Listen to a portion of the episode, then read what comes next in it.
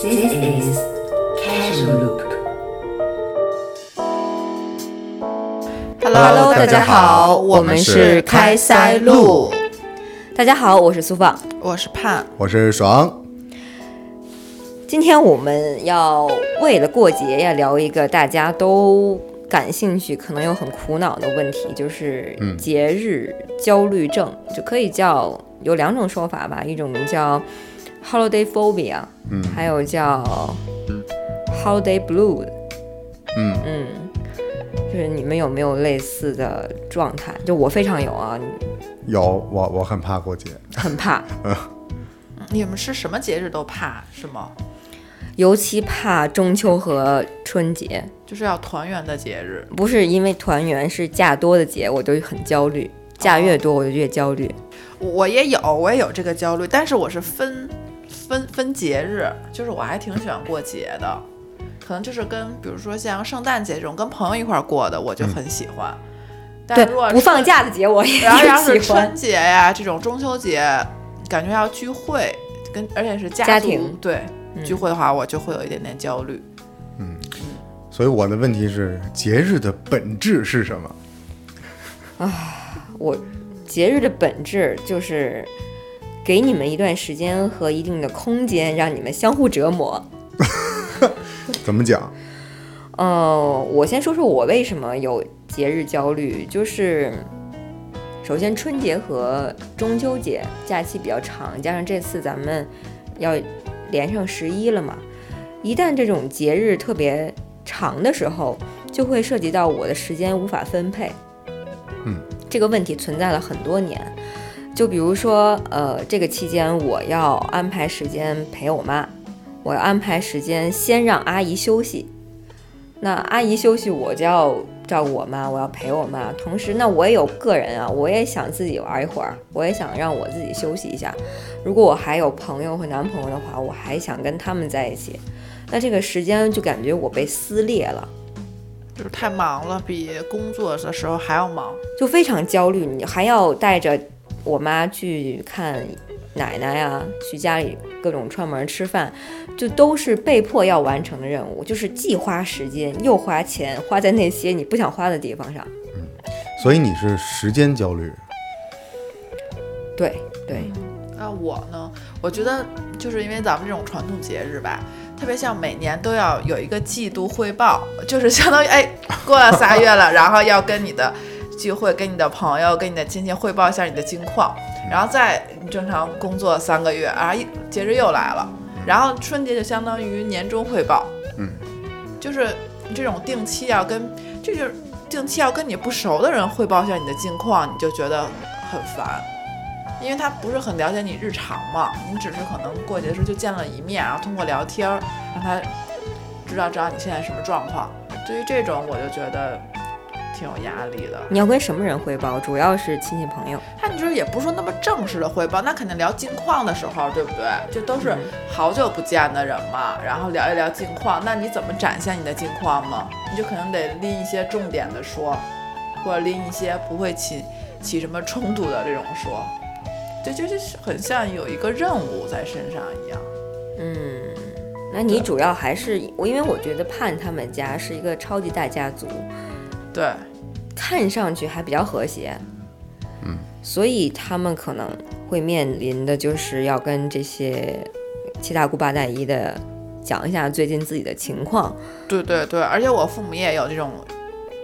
压力嘛，他们很喜欢回去，但是我就很不太不太喜欢回去，我就老逃避。然后逃避就说我有事儿就不参加家族聚会，然后然后这个是就转移到我爸我妈身上了，因为就是我不参加，别人就会问他们，而且还有一点就是我不参加这事儿本身他们就有压力，就会觉得啊啊那为什么我又不参加了？嗯嗯嗯，对，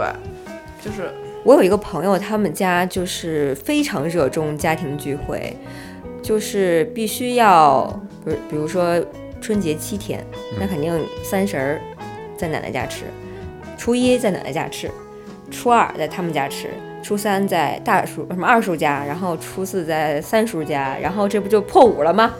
又要回奶奶家吃，然后再开始，呃，初六、初七开始轮啊，最后不行了，要上班了，那还得再回奶奶家吃一顿饭。这就是我高中之前的春节就这么过的。我觉得奶奶压力挺大的，对，奶奶是个老年痴呆，是个阿尔茨呃那个艾阿尔茨海默。阿尔茨海默症，对她其实不太知道你们都发生什么，但是他们家庭氛围特别浓。同时，这个朋友他还有亲妈和后妈，你明白吗？这姥姥就乘以二。对我们，我以前过节的时候，就是除夕、初一要在奶奶家过，然后初二回姥姥家过，然后呢，有的亲戚没见，然后就看初三、初四，然后再逛一逛别人家，然后初五又是一个破五，然后又得在一块儿集体吃饭，然后就非常的累。嗯嗯，然后我我没有这个问题，就是你们说的这个，一到每逢佳节，然后一大家子聚餐这种事儿，都发生在我十岁之前。然后过了十岁以后就，就家就散了嘛，嗯，啊，大家庭就散了，就就越来越少，直到结婚之前吧，基本上像春节这种，那我们三口吃个饭就挺好了，就没有这种问题。但是我还挺渴望这种的，但也有压力。我现在就是，比如交了固定男朋友之后，你可能过节也还得去男朋友家看一看呀，这种压力就还是挺挺大的。这种就咱们中国人情社会嘛，就必须要走的。你说过场也好，是一个汇报也好，我我以前跟我前夫有一年跑的最嗯全的，就是这一天要还带着我妈把我姥姥家、我奶奶家、他姥姥家嗯，都去一遍，那也就是这三顿饭，对啊，吃不吃饭呀？我在想，我不能早饭就上人家吃吧？对啊，但你在人家去拜去拜访人家不吃饭，也就感觉不太合适。嗯嗯。像十一中秋这个时候，就是一个是有很多人可能来看我妈，一个是我妈又想去看看奶奶啊什么的，就有一些被迫要去见，但是不是很亲的亲戚。同时就是我一直有这种撕扯感，我所谓的这个撕扯感，就是在我没结婚谈恋爱的时候就有，就是我我既得陪我爸陪我妈，又想陪男朋友，又对，想又想跟自己待一会儿，就这个来回被撕扯的这个过程中，就感觉每个人对我的需要都是不可拒绝的。所以我用一个词来形容我在家庭生活中的状态，就是我是个打工人，我是个打工的。我今天就是司机、保姆兼阿姨，明天还是司机、保姆兼阿姨。我可能要这样过个五六天之后，我才能开始做一个小媳妇儿。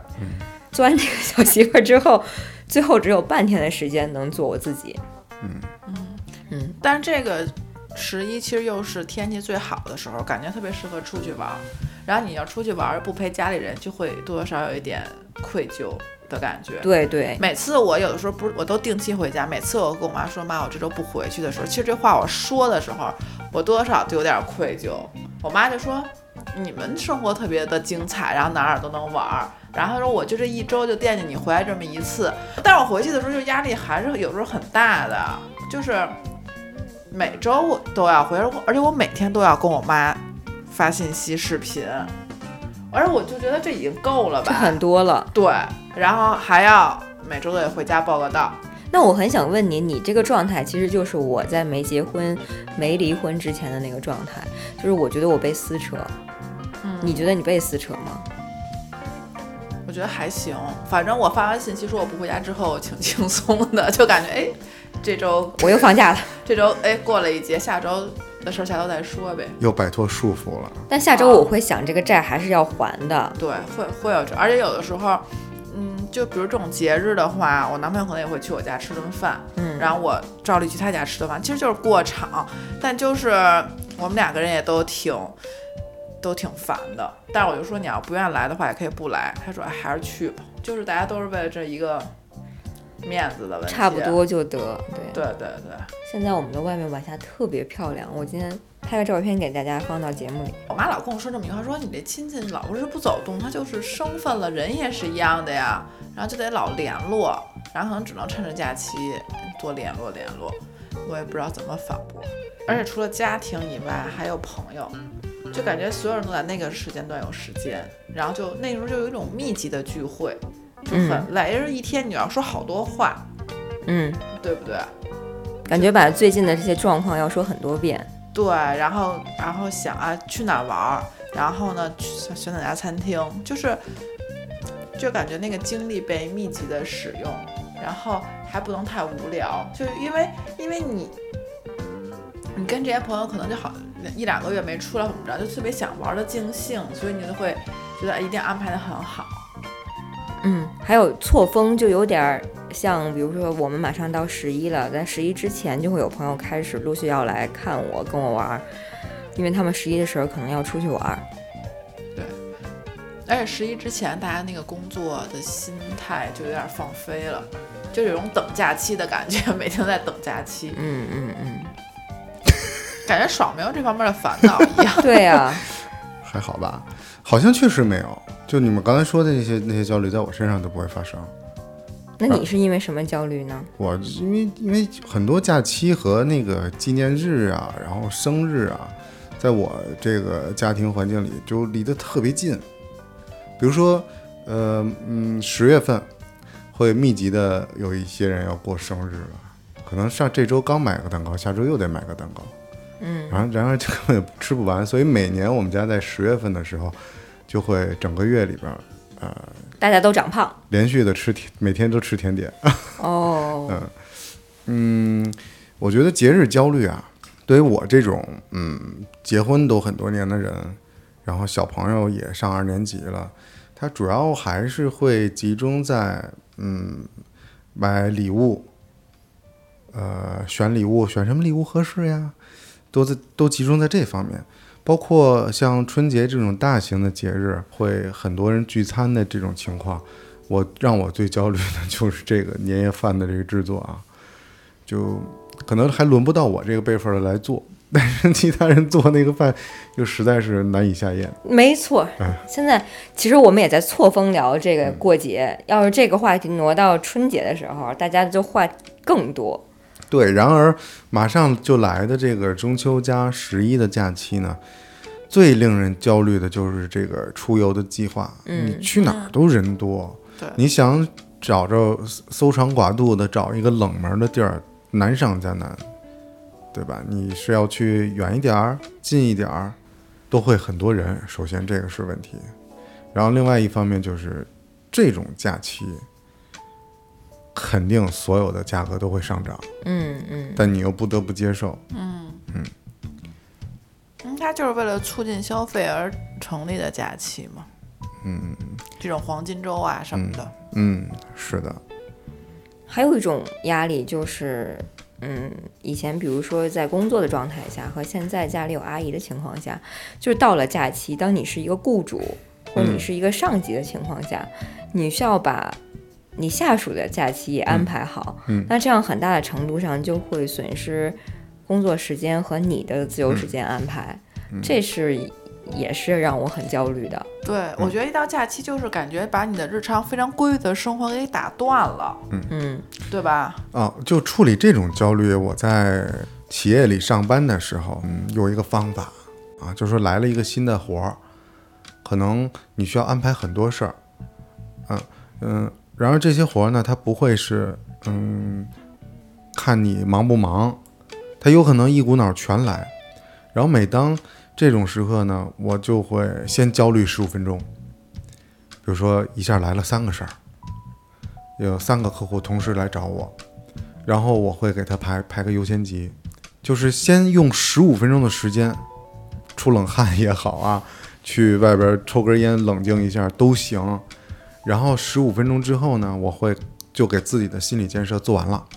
然后我告我会暗示自己，哎，没什么，反正就是时间的问题。我把你一二三都都排好，然后我会分，我会发现把这些活儿啊，因为不可能是我一个人能完成，对吧？嗯首先，公司呢，它是一个团体性的一个合作，它就是很讲究团队合作的这样一个组织，所以我会把每一个活儿在脑子里分析清楚，根据自己的经验也好啊，专业也好，把所有的活儿分配给不同的部门，然后我就会先找一个小本本儿，把这个工作捋一遍，然后他会，嗯、有可能是思维导图一样的东西，会把所有的这个任务分配出去。比如说我自己需要做数据分析和写 PPT 的，先留在自己这儿，然后需要一些一组价格的询价的，安排给相应的人去完成。呃，到流程到这一步呢，基本上就从我的小本本上这些鬼画符啊，这些东西就会变成一堆邮件了。然后到后面的那个流程呢，他们也会按部就班的干自己的事儿。然后我需要做呢，也就是先把自己的呃事情都规划好，一二三四，然后再把时间想好，根据也当然也要根据客户的时间都想好，之后邮件写出去，然后把 deadline 规定好，到时候你就收活儿就行了。其实也是统筹方法和这个整整体的规划安排。但会不会就是觉得，嗯，节前有一阵儿，要不然就很闲，要不就很忙。是的因，为你为了好好过节，你就定要节前把所有活儿都给干好了嘛。嗯因为最烦就是之前在上班的时候，就最烦你过着节的时候有人来找你，有什么什么或者有一个尾巴要弄，你就会很影响心情。对，还有一个请假也是个问题。之前，因为你就想凑好长假嘛，就比如说你这回可以用以前的假，然后再多请一两天，错开那个高峰出出行的那一天。嗯，然后就怎么跟领导说，把这假能给请了，这也是一个之前焦虑的一个点，因为你不想在那个大家都是高峰那一天出去。那你们面对这些情况，有没有一种特别想逃的感觉？你们逃过吗？逃不了啊 嗯，我觉得焦虑来源就是因为大家逃不了。啊，逃不对了。，所以所以我在台湾那几年其实就特开心，对，因为我觉得台湾那几年就除了一是学生状态很开心，还就是因为你脱离了很多社会关系，这些节假日都跟我一丁点儿关系都没有，我没有任何。就是顶多是朋友，我可以跟他们聚一聚，然后嗯没有任，然后那假期完全属于我自己，我非常开心有假期。那段时间你干什么？出去玩儿，要不就是整个在家在宿舍摆烂，就是那个专时间完全属于你的时候，你想干什么都可以啊。嗯，嗯，这个就会，而且也会理所应当，因为不在北京，就是可以逃避很多社交我有一段时间特别羡慕那些北漂，啊、有理由不可以不回家。可以不回家，可以有假期的时候出去玩儿。可能对他们来说，十一他们是也是比较长的假期，十一或者春节的时候会挑一个回家。但我觉得至少像平常的端午啊，就他们还可以小小的有个小假期。但对我来说，可能像端午这种节日都已经就必须排得很满了，很痛苦。我我特别想知道的就是，我们这种焦虑到底是到什么时候可以有一个新的解脱呢？比如说，像我之前的生活状态，没结婚的状态下，我说的那种撕扯感，像盼这种，就是现在面对大家庭的这种困难问题，我以前曾经以为，就是当我组建了家庭，成为了一个新的小单元的时候，我的自主性和主导性会提升，那我的这个时间支配会更有效。那你觉得是吗？就是你现在从从现在咱们三个人来看啊，就是你因为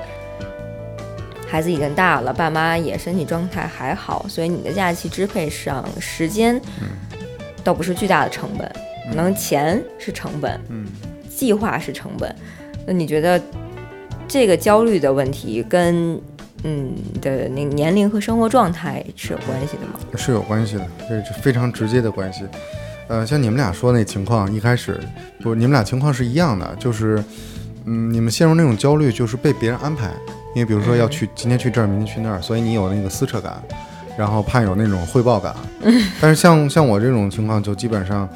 嗯，虽然啊，我潜意识里是知道这个老家儿啊是永远会把你当成小孩儿，嗯你就跟他们永远平等不了。但其实呢，比如说有一些重要的生日，然后那些需要聚餐的场合，呃，什么地点呀，然后点菜呀，都会由我来完成。就是你从一个被安排的人变成你来安排，那个时候你就会有一点儿，嗯，就角色转过来了，就会。就不会不会太焦虑。呃，然后这个事儿呢，其实它是需要一点点妥协，然后和一些了解。就比如说大家喜欢吃什么口味儿的，啊、比如说我妈就喜欢吃辣，她可以一天三顿，从早上开始就吃辣。所以如果聚餐的话，他需要一个辣菜，然后才能释怀。啊，嗯我我不行，我真的特别不喜欢安排。我觉得只要有人能替我安排这些事儿，我就觉得不，但这个事儿是你，如果你想扭转一下局面，摆脱这你你现在所存在的这种焦虑，你必须试图来安排一下，因为那样的话你就觉得还挺轻松的。我也是从不太会安排变成我安排的都很好，大家都很满意。我有一个点，我超反对，你先说。我有一个点，我觉得我那个点就是把我爸我妈变得有事儿。嗯嗯，就比如他们有的时候，他们现在有这种同学聚会，我们他们自己的聚会，如果他们那这周说啊，我已经安排了，你不用回家了，那我简直就是不用如我释重负不。用我开口，我不用回家，他们自己就有事儿了，这个就是非常好的，就把他们这事儿安排着。还有点可能就是，比如说春节以前都是回家，我刚刚说我高中之前，后来其实大家也慢慢观念转变，可能有人就出去玩儿了嘛。嗯，如果其实我觉得父母如果大家能接受出去旅行的话，那其实这事儿就解决了呀，就从至少从大家庭变成小家庭的问题，我觉得我至少能更从容的面对一点。就是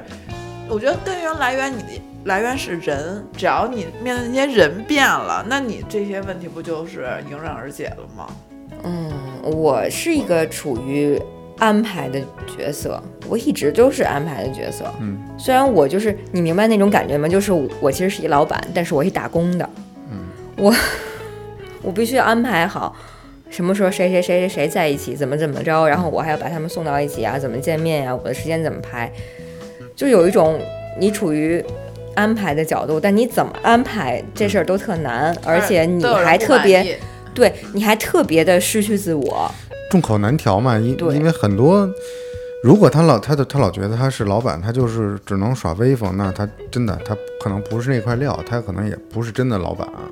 能力越大，责任越大。这个高层一点的领导啊，或者什么，他是出来解决问题的，他是去平事儿啊，他得扛得住。他并不，你并不能让这个出了问题真正干活人，他可能真的解决不了。我还有一点就是我，因为我可能解决我这个问题，一是对方便，还有就是我不 care。其实如果我不汇报，我去就去了，因为我从来不是安排的人，而且我 因为我从来不揽这活儿，但而且我就给人一种我不行的感觉，然后我就觉得这样特别轻松，因为大家觉得我安排不了，然后呢，我就是坐享其成，所以我只要改变我自己的心态就可以了。就是我，嗯我不有这种汇报感，我其实如果不 care 他们怎么在乎我的话，我去到那块儿我就吃吃喝喝，把这事儿弄完了我就走了。啊，我觉得挺好啊。啊，我就想觉得这样就是拆和打混呗。对你把自己的都都抛出去了，那就无所谓了。对，我觉得这是只能改，因为改变别人挺难的，所以现在想想是不是只能改变一下自己？嗯，其实刚才我就想问，你们在面对这些焦虑的时候，该如何处理它？怎么解决的？就是像你说的，就是你把自己放在一个低位，然后不 care 去走过场就好了。对，或者是把自己先安排出去呗。你有，比如自己嗯出去玩儿，我觉得脱离，这一块儿。嗯对，但我觉得我还不知道说你下一个 隐身还就还有一点就是不是因为别人而焦虑，有的时候是因为自己而焦虑。就是现在因为可能不工作，就大家好多人在网上狂欢可以放假，是因为终于可以休息了。然后你就是很少有没有这种参与感，而且呢，就是这个假期其实和你没什么关系，因为假期除了这种外在聚会以外，你的生活没有什么变化，你就是一个旁观者的心态。嗯，对你没有办法进入那种全民狂欢，然后其实而且你反而给你带来了很多很多压力，就是很格格不入。所谓这个焦虑感，我觉得就来自于这种反差感。对，你这个反差感就是过节不过节，好像对我来说没有太大差别，但我又被迫要被卷入这个过节的漩涡当中，而我就是我觉得我我的工作时间本来就是自由的。我自由安排我工作和休息，但好像就一到这种大的节假日，就好像我工作日也在工作，节假日也在为了节假日而工作，是另外一种不同的工作模式。嗯，所以这次我觉得我面对这个事情要怎么做解决呢？就是首先把你，首先就是狠心，不要那么善良，不要为每个人想的太多。当这个事情你真的先考虑自己的时候，好多事情就能迎刃而解，就把任务降到最低。对我来说，就是我把我扛在身上的任务降到最低。所以今年这个长假马上要到了，这个十一长假，我就提前给自己安排了一个非去不可的培训任务。嗯，那这样我就被迫，就是我为什么前两天很焦虑，就是我要安排好家里人的时间。那这样，既然你已经大块的时间你被抛出去了，那剩下的人就只能跟随你的节奏走。是，嗯所以我觉得嗯，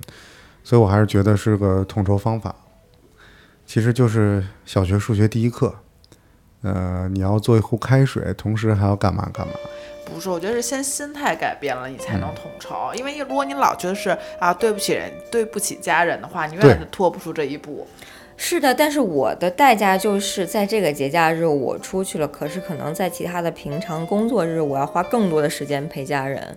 或者更多的时间花在我这个假期应该干的事儿上。嗯，那只能是你自己，还是吧？我觉得人就是只能不停的面对时间和自我之间的这个徘徊和压力。对，而且对我而还有一个压力就是假期重启，就是假期过了之后，嗯就有一种大家狂欢完了之后，你又要回归于平淡生活，又要开始进行工作，其实还还是挺难调试的，因为他把你打断了，对对，这点让我就很很焦虑。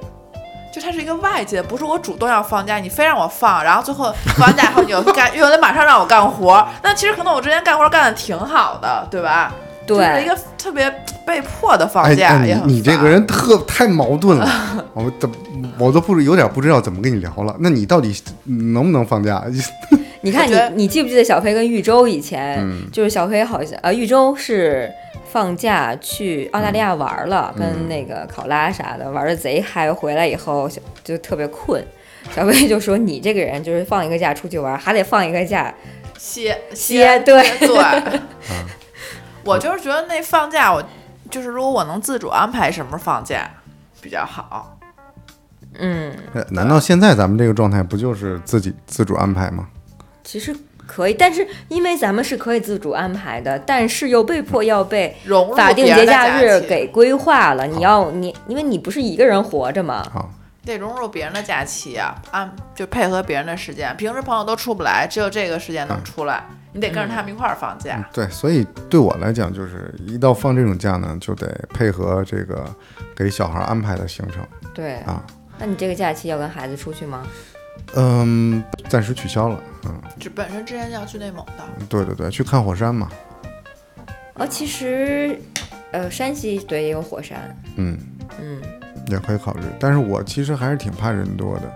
然而一到就被安排了之后，去到哪儿我还是玩的挺开心的，因为我我觉得我不知道你们女生啊，反正我反思了一下自己，我好像从来没拿自己太当一成年人，包括我跟我儿子的关系也是。我是我的理想就是跟他处成哥们儿啊，然后现在基本也是，我觉得他跟我追跑打闹的这个嗯数量可能能跟他们班同学相比吧，嗯，啊，基本上就日常没溜儿，很少有正经的时候。但我而且我还很享受这个你这是秀恩爱呢？你跟我们俩，啊啊啊！啊对不起啊，没有小孩 晒，幸福。嗯那这假期如果嗯不出去的话，要怎么安排啊？也挺好的，因为呃，在我媳妇儿眼里啊，就比如说我没有来做计划、做安排，她就会生气，她会说：“你看，就在家待着就行，就一放假就在家待着。”可是我觉得吧，小孩儿就很忙了，他也上学，嗯，课外课呀、周末呀，他都有很多学习的任务。其实在家待着也能玩儿，但我也知道一点，就是这其实和我的童年也是有关系的，因为嗯，以前假期的时候，我也很少出门儿，啊、爸爸妈妈可能像过节的时候，家里一开始打麻将，嗯，都很稀松平常，大家基本上都会做。然后他们的休闲那个时代休闲娱乐方式也基本上都是牌友、打麻将什么的。然后我自己的独处的时间会比比很多，呃，写作业、画画、看电视啊，都看漫画书。所以我很很习惯自己在家能给自己安排的挺好的，玩会儿这个，弄会儿那个，啊、所以对我来讲，这就这就不是问题。我觉得十一的话，在北京逛逛就挺好，因为是北京很短暂的这种很好秋天很好的天气，嗯，对啊，就可以逛一逛。然后我觉得我假期有一条，现在对我来说一个好的点就是有我自己独立的时间。嗯，这样的话，就比如说我不回爸妈家，然后我男朋友放假的时候，其实我就有可有自己的独立的时间，独处的时间会比较多。嗯嗯我还挺珍惜这段其实是这样的，就是小飞说过，说这个，嗯，你当你结婚了以后，或者你处在这个亲密关系啊，用在用在你身上，嗯，你就是一个独立的家庭了。那个你父母那是他们的家庭啊。我有很长一段时间就在成长过程中，我特别希望我的爸爸妈妈能有自己的生活。对嗯我特别希望他俩就，哎，儿子，我们去哪儿哪儿玩儿去啊，什么什么，回来给你带礼物。我特别希望听到这种话，但是其实，在他们的潜意识里或者他们的观念中呢，呃，是必须黏在我身边儿照顾我，啊对，以至于我很小的时候呢，我非常讨厌吃饺子。在大学的时候呢，就试着有一次元旦没回家，当时也是有一些我现在都想不起来的一些原因啊。和最好的一个哥们儿在宿舍里点的外卖点的饺子，就是那一口饺子之后，你才发现饺子好吃。我才发现家里的饺子是太香了，然后我对家的这种思念就一下就加深了。我那一刻我觉得自己长大了。嗯就真的是这种味道，家的味儿只有在家能吃到。所以其实，呃，假期的焦虑呢，它是不是和这个我们现在这个时代和这个人的生活节奏，因为大家都自己给自己又施加了更多的压力。然而我们，呃，其实忘记了，我们作为人这种这种动物，它就就是需要这种家庭的情感的温暖。我觉得是大家现在平时都能独处的非常好，然后一有假期需要跟别人相处了，就会有一些压力了。你开始有这个障碍。对，开始有这个障碍了。嗯。那你们有没有一种孤独感？就其实面对很多，像我们如果聊这个话题的话，有很多是独自在外的年轻人，那他们面对的假期可能并不只是这种反感，而且也有对亲人的思念和孤独感，就是比如说被迫不能回家。或长期在外的人，可能反而对这种可以回家的长假会很嗯动容，很希望能去。是有，我做过一件事儿，就是之前我开那个呃预制品超市的时候，嗯，当时经常有一个顺丰的小伙子来给我取货、送货之类的，然后一来二去就熟了嘛。呃，有一次是春节，应该是小年儿了，破五了，然后还没回家，然后聊了两句，发现就就是他也回不去了，因为工作。后来我就给他煮了盘饺子，我觉得那个时候就非常需要，我特别想给这个在北漂的这个快递小哥一点温暖。我肯定，我之前在台湾好几年，不都这种节假日都不回家吗？刚刚讲就是很很自由，但同时有一个很明显感觉，就是感受到了大学，就是大学的时候我们都回家了，外地同学都在宿舍，然后现在就是哎 一到假期，台湾同学全都回家过节了，只有就是回不了去的，就我们陆生或者是国外的同学在宿舍，就非就是那个感觉特别凄凉。嗯。然后人校园人就特别特别少，然后那个时候学校的餐厅其实也就放假了嘛，就是能明显感觉到啊，就是假期，然后你一个人在这块儿，然后我们可能会跟一些朋友聚个餐。我觉得还我还好，因为我比较独立，我觉得这个时间我比较自由，但是我明显感觉到就是周围的人都告诉你在放假，嗯。让你自己就一个人在享受这个过这个假期的感觉。嗯。嗯，我孤独感我觉得很少，因为现在很很方便了，你可以随时跟父母联系，就不会像以前没有没有没有视频、没有电话这种状况。其实你想联系还是可以联系得到的，但就是就是那种感觉，就是会可能像刚刚说北漂，就是你身份就特别明显，就告诉你你是一个外地人，嗯就这个你比较明确，在一个地方。但其他的我没有那种明显的孤寂的感觉。我在每年中秋节前后，就是尤其中秋节这一天的时候，我还都比较敏感。其实春节也有，尤其是对这两个大节，我就有一种感觉，就是我还是很悲伤的，还是很、哦很孤独的。不管我和谁在一起，这种感觉就好像，就是真有那么一点，当你看到那个月亮很圆，然后秋天这个季节又很舒适的时候，会有一种悲伤感。就是你觉得我的心是孤独的，不管我和谁在一起，就可能，可能如果能赶上你跟你相爱的人在一块儿吧，千里共婵娟的时候，你希望你心里能舒服一些。但是在这种合家团圆、预示着幸福的日子的时候，我通常会有一种凄凉和悲伤，就是好像都不是都不是你想象中节日最幸福的那个样子。就虽然可能大家都要在一起，可能跟这个人那个人吃饭，但是这些都是虚无的，都是表面的。其实它并不是你特别发自内心的哦，这个节日我就想和谁在一起静静的坐一会儿，看看月亮，或者吃吃月饼，或者春节的时候我就想和谁，或者我一个人在哪里吃一盘饺子这个事儿。所以这种人越热闹，但心里却越孤独的时候，就是在节假日的时候会体现得更明显。确实是我之前在新竹的时候，新竹的风特别大，然后每天你走那个没有人的学校的时候，你就明显感觉到，尤其是看到月亮，你就会到很有一些寂寞嘛，但应该是孤独，不是寂寞，你也不会觉得无聊。我觉得是跟自己的状态有关系。我觉得如果我当时状态好的话，我就不会有这种感觉。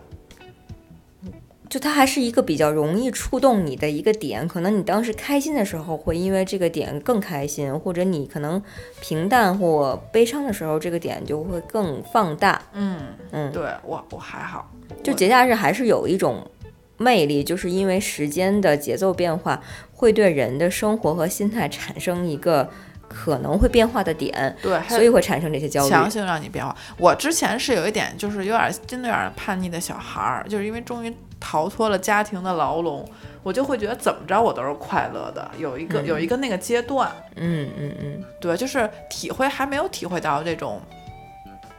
那叫什么亲情啊嗯，那种，因为可能之前太司空见惯了。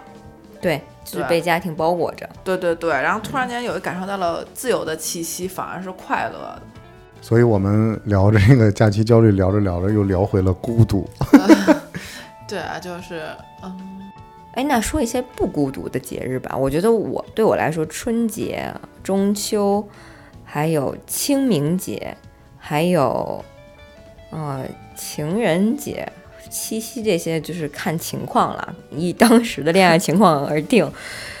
那有一些什么你们觉得一点儿都不孤独、特别热闹的节日？就是圣诞节，我特别爱过圣诞节。嗯然后还我我嗯还有跨年，因为台湾那几年跨年特别热闹，他们比较重视跨年，跨年有无数个演唱会可以看，有嗯非常多的节日。然后我觉得我就特别期待跨年，然后圣诞节是因为特别流行交换礼物，我特别期待交换礼物，因为我觉得给别人选一个礼物，然后哎，然后期待自己能抽到什么礼物，就觉得很开心。然后圣诞节那个氛围也是快乐的氛围嘛，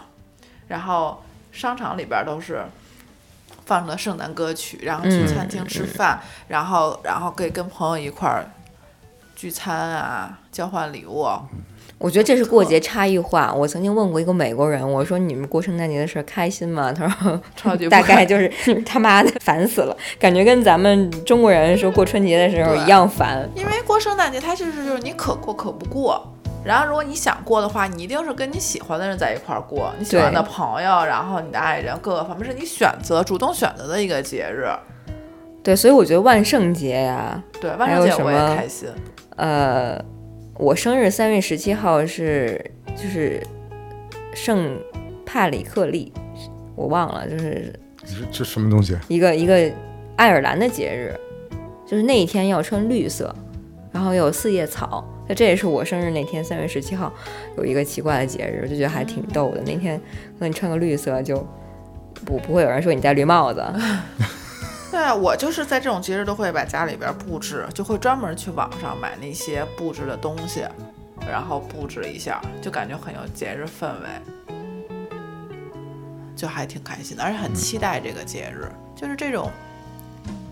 自己创造的仪式感，自己期待的节日就过起来很开心。所以我还其实挺期待今年圣诞节大家可不可以一起过。可以啊，我已经好久没有跟人一起过圣诞节了。就是圣诞节对我来说也是一个很温暖的节日，但是已经很久我没有过到一个很很让我很幸福的圣诞节。嗯嗯，到底，所以到底是从什么时候开始中国人大家就变得悲伤了是吗过哦圣诞节 了，好像咱们这边不流行吧，不太流行过圣诞节，这块活动不是很多。就是吃个火鸡吧，我好像就没在中国吃过火鸡。呃，我想起这个圣诞的话，是从大学开始，那当时我们外教一到圣诞节，他会圣诞节吃火鸡吗？就感恩节。对啊，感恩节。圣诞节也吃火鸡、啊，也可以，也可以吃火鸡啊。反正那边那个万圣节，台湾也特别好，因为台湾万圣节都会封路，然后会把街道装饰的很好，然后真的会有一些就是 cosplay 的人，然后大家小孩会出去管别人要糖，嗯。带大家就那个氛围很浓很浓烈，嗯，嗯，对，然后就是为了封路，然后让小孩比较安全的在大街上游嗯游行，我记得以前在国际台上班的时候，因为咱们英语中心嗯特别洋范儿嘛，就是万圣节这一天，就好多老外都穿的乱七八糟来上班，过过一身的那个对纱布。我记得爱强走在楼道里吓了我一跳。对啊，这种可以 cos 的这种节日就很好。嗯，对我最近几年在国内过这个万圣节，还是小孩儿幼儿园，我把自己画了个那个骷髅脸。你也要去参加的是吗？对他就是邀请家长孩子一起互动的。对，在幼儿园、小学对万圣节特别在意，他们特爱玩儿。是，嗯，就这种有点童趣的节日，大家可能都还挺喜欢的。对，然后还摆了个这个后备箱市集，然后把车装饰成一个呃蜘蛛洞，嗯，嗯，然后准备好多糖给孩子们，挺有意思的。我还挺爱过生日的，也挺爱给别人过生日的。虽然过一次就老一次吧，但我觉得每一次都是一个新开始，这很好。嗯，过生日还是挺挺希望收到礼物的吧，因为这个收礼物的应该大家都喜欢。对，我觉得就是过圣诞节原因，就是因为可以交换礼物，还有一个小期待。嗯然后我就后来，呃，突然发现啊，其实你看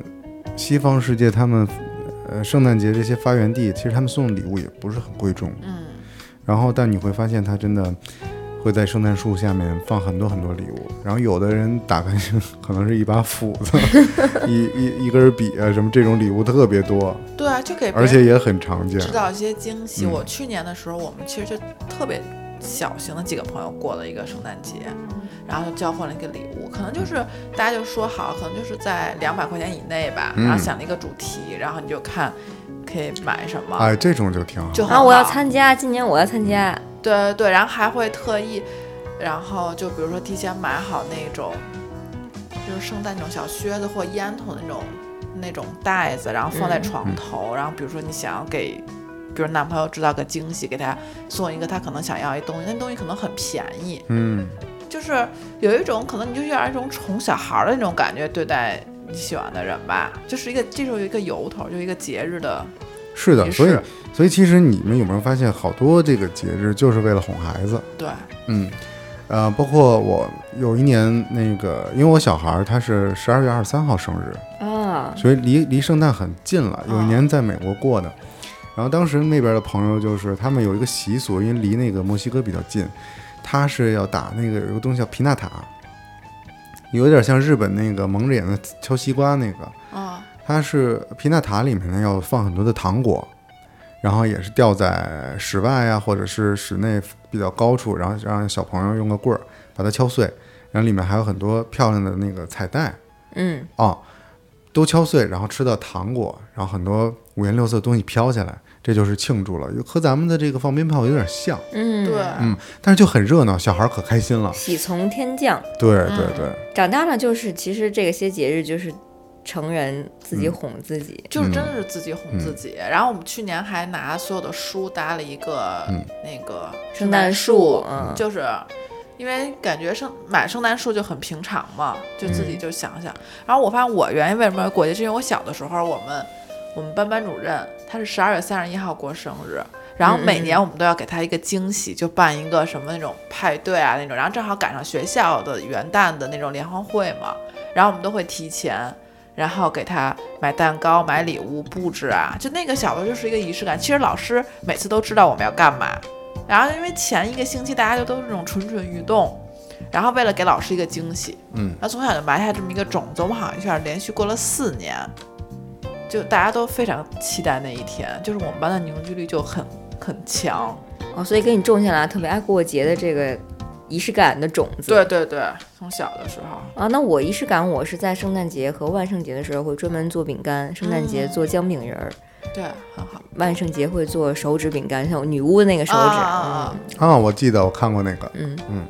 对，啊？就是这种仪式多一点，这种仪式感还就是生活多一个乐趣嘛。嗯、那这些过节的仪式感，你觉得可以消除过节的焦虑感吗？一一定能消除啊，会消除一点点吧。因因为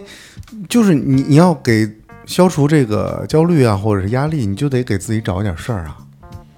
那你们是不是咱们说半天都觉得特别有仪式感、特别好玩的节日，其实都是国外的？对中国人来，对中国人来说是那种你过不过都行，不强求的，你反而很开心。我觉得就是自也有主选仪式感择的，就是自主选择的对节日，你就会很开心。对，那中国这个你说吃月饼的这个事儿，咱有多大仪式感？就是吃月饼和吃螃蟹。你也可以给月饼跟螃蟹上插蜡烛啊，我觉得没毛病啊，这事儿就是你怎么开心怎么来。但我觉得刚刚原因有一点，其实还是跟家人有关系。嗯如果你让我跟我爸我妈过圣诞节，我就会觉得嗯有点累。对，就是这样。是吧嗯你，这不孝，我告诉你，不是，那我陪他们过那么多传统哎节日，可能可能是你还没找到一个事儿，让自己真的在那个节日气氛里忙起来。嗯，我觉得你不妨试一下，做一家子的饭。对，啊，你让你自己忙起来，然后你满怀期待的看他们吃。当然了，你也别抱太大期望，就是即使他们吃的脸上直出冷汗也没关系，那在你心里你都提前暗示好自己嘛，都是你的成果，嗯，就会很好。或者就是把父母当成朋友，有点儿不可以吗？难。嗯有点难。嗯，嗯，其实还好，我妈在这个生病之后变成小朋友了嘛，我就给她做饼是不是？做饼干逗她玩儿，她也很开心。嗯哎，我突然想起来，我连着两年的中秋节，嗯去年的中秋节我在录音棚里面过的。嗯我们一直一直配我，嗯后来我们好买了好多月饼和蛋糕在现场吃。今年应该是中秋节这个正日子，我也还是会在录音棚，就还挺幸福的。其实我觉得就是在面对过节这个事情的时候，跟很多人在一起，呃非家庭的，嗯而且可能你们为了同一个目标或同一个想法来在一起的时候是挺好的。哎，你今年在录音棚的时候，可不可以给我们的这些粉丝、听众朋友们录一条祝福呢？可以啊，录啥呢？录音棚录，录录音棚不可以，我可以自己自己带设备录。可以啊，对啊，就是在那种氛围里面做一点有意义的事儿，行，是不是？那我们今年这样吧，我们今年中秋节的时候，这一天都各自在自己待的那个地方给大家发一段话。嗯，没问题。嗯，OK，哦，那可能是不是大家不想过节，他就是为了过节，就等着过这节，就很累。就节前也焦虑，节后也焦虑对，。那其实你这儿要是有工作，然后大家突然打断一下工作，哎，大家再过一下节，你反而觉得挺轻松、挺开心的。就嗯，抽空吃个月饼，哎，你觉得也不错。对，特好。当时我都觉得月饼好吃对，然后如果就是在家待着等着这一天，就啊一会儿要吃这顿团圆饭，然后晚上要看那个晚会，你就为了等着这事儿，你就觉得很烦。对，当时我都觉得有人带来螃蟹、大闸蟹，然后我们好几个人抢着吃一个螃蟹，就觉得抢那螃蟹怎么这么好吃？就平常也不好吃，其 实就还挺好的。嗯，可能就是太刻意了，这些有的时候过这些节日，那我们就试图换一个生活的方式吧，就是让自己先以自己为主。咱们这不是开塞露嘛？就在探讨过这个节日综合症、焦虑症的时候，就是希望大家能有一种先从我自己出发，再考虑别人的想法。对，我觉得我的方法就挺好的，你别把自己当一成年人，你就把自己当个小朋友，是的，对吧？你你想，小时候的时候你过节收压岁钱最开心吧，然后到过年过节的时候吃了好多好吃的，很开心。就小孩心里，但是现在过年你就有义务要给父母钱了，你就收不着钱了，还要给别人钱。好像没有这义务。啊 你要给吗？我现在不不用给，工作的时候需要给，我会给。哦，哦，是吗？咱们俩现在这个状态不太一样，就是我啥时候都得给。就我是我是养妈的人了，所以就不一样，就感觉就是让自己放一会儿假还挺难的。嗯嗯反正我现在还是会有人给我压岁钱，我收的特别别扭，就是不哎好意思。咱们今年春节的时候再有一个小幻想，好不好？咱们仨互相给压岁钱。哎，OK，可以。可以看谁的那个压岁钱最有最有最有创意。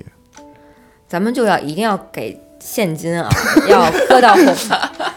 要搁到红包。这样，咱们三个人放三个红包，然后里面自己放多少钱，不要跟别人说。咱们三个放在一起，让他们抽。我靠，是不是？就是这这这种营造出来的就很有意思，自己玩儿的这种就还挺逗的。嗯嗯。好呀好呀，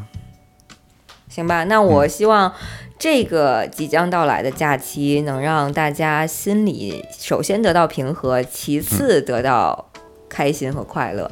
也该去面对呃人山人海的就去面对人山人海。嗯嗯，对，至少能有那么一两天能让自己放松一下吧。嗯对，别太自己紧绷而活。嗯嗯嗯，别想太多，对自己好一点儿。好吧，想吃什么吃什么。嗯嗯，可以贴贴秋膘。哎呦，想想就觉得胖 胖。没事儿，吃多了呢，咱们再开塞露，是吧？闲的没事的时候也可以听一听。OK，嗯，本来今天开始聊